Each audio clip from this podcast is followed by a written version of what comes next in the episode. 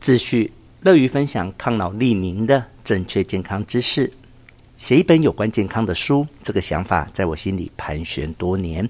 在一般人眼里，我是个媒体工作者，还写过几本包括英语学习的书，都很畅销。其实，身为一个健康产业工作者，是我从年轻时就有的想法。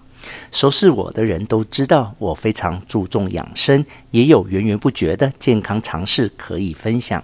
说一下我的故事吧。十七岁的我还在念高中，当别的同学沉迷于舞会和球赛时，我就自愿在有机食物合作社当义工，研究这些有机食材。大学念的是汉学，也曾在波士顿研习中医学。当时跟被称为日本长寿之父的久斯道夫亲自学习如何从饮食预防疾病。刚来台湾时，拜师于中西医学博士杨维杰门下。杨老师是两岸开放医学交流后最早一批被大陆邀请到对岸讲课的权威学者。我在台湾从事媒体工作多年，同时也是专栏作家。在工作之余，能继续钻研我最感兴趣的健康医疗。于媒体退休之后，就全心全意投入健康领域，持续出国进修，取得一些知名国际认证，同时也投入很多时间整理最新健康资讯。在这个过程中，发现健康资讯相当多，却很混乱，甚至互相矛盾。到底吃低脂食物健康呢，还是低碳水化合物饮食法才对呢？报道说，维生素 E 有保护心血管的作用，但不久后又被推翻。之前专家一直警告要避免摄取过多饱和脂肪，近几年又有报告显示饱和脂肪无害，该怎么辨别呢？这些差异有的来自研究本身的设计，有的因为媒体报道的解读不同，其中当然也不乏网络的以讹传讹。这些看似南辕北辙的资讯，把一般人搞得团团转，甚至为不正确的健康知识付出代价。不过，对我这个资深媒体工作者而言，要判断真相并非难事。我曾经制作过许多深度报道，有的还得过奖，也提名金钟奖。从大量资料中追根究底，本就是媒体工作者的本色。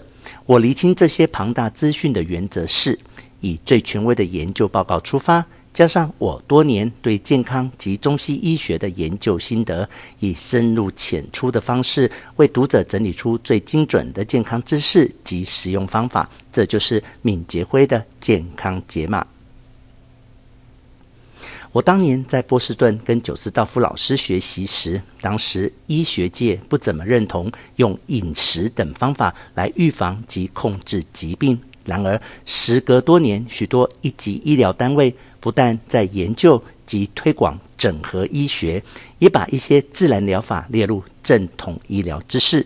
现在，在国外有许多正统的医师。以饮食、运动等方式来指导病人如何预防及治疗疾病。出生于十九世纪中期的爱迪生，不但是个知名的发明家，也是个养生家。他出生在一八四七年，当时平均寿命不过三十几岁，他却活到八十五岁。爱迪生一百多年前曾经说：“未来的医生不会给任何药物。”却会向他的病人介绍如何照顾骨骼、正确饮食，并让他们了解疾病的原因及预防。虽然爱迪生的想法尚未完全实现，但确实现在的医学已经在往这个方向发展了。健康议题受到重视，也是代表健康意识崛起。但一定要从多方面来着手。如果单一懂得健康饮食，却不了解纾解压力，一样无法达成健康的目标。因此，本书采取全方位的观念，离不开的主轴是正确饮食法、适当的运动及及时纾解压力的方法。但也探讨许多往往被忽略但却很重要的健康元素，包括睡眠、代谢、心血管的健康。环境毒素、阳光、水、空气等。第二个章节提到的关于肠道菌丛是个很新的研究领域，越来越多的研究显示，肠道健康对全身健康的影响比我们想象中的还重要。到底怎么样称得上健康呢？前一阵子，美国今日新闻有个主题报道说，我们活得比以前久，却活得越来越不健康。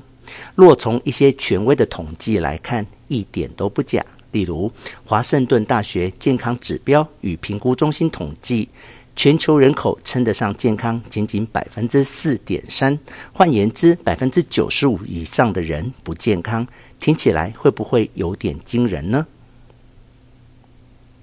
世界卫生组织对健康的定义为：不仅消除疾病或虚弱，而是体格、精神与社会之完全健康状态。从这个角度来看，没有生病并不代表健康。那么不生病却不健康又是什么？我们称为亚健康。用较通俗的健名称就是小毛病多，例如睡得不好、习惯性便秘、腰酸背痛、精神不振或一些检测指标不正常，包括三酸甘油脂、血糖或胆固醇。许多大病都不是一夜之间形成的，有时候这些亚健康的症状就是个警讯。即使亚健康没有演变为重病，一定会让我们的身体提前老化，也往往对生活品质造成影响。因此，不能小看这些小毛病，务必以适当的方法来预防。俗话说：“生老病死。”不过，最新的研究告诉我们，老疾病的程度及速度是可控的。本书第一个章节很明确地陈述，我们的健康绝对不是基因命定的，可以有相当的空间来支配自己的健康状况。有时候觉得“健康”两个字很抽象，如果把它说成无病痛、长保年轻、美丽及快乐，也许较具体一些吧。而透过书中简易的方法，希望大家都可以达到健康的境界。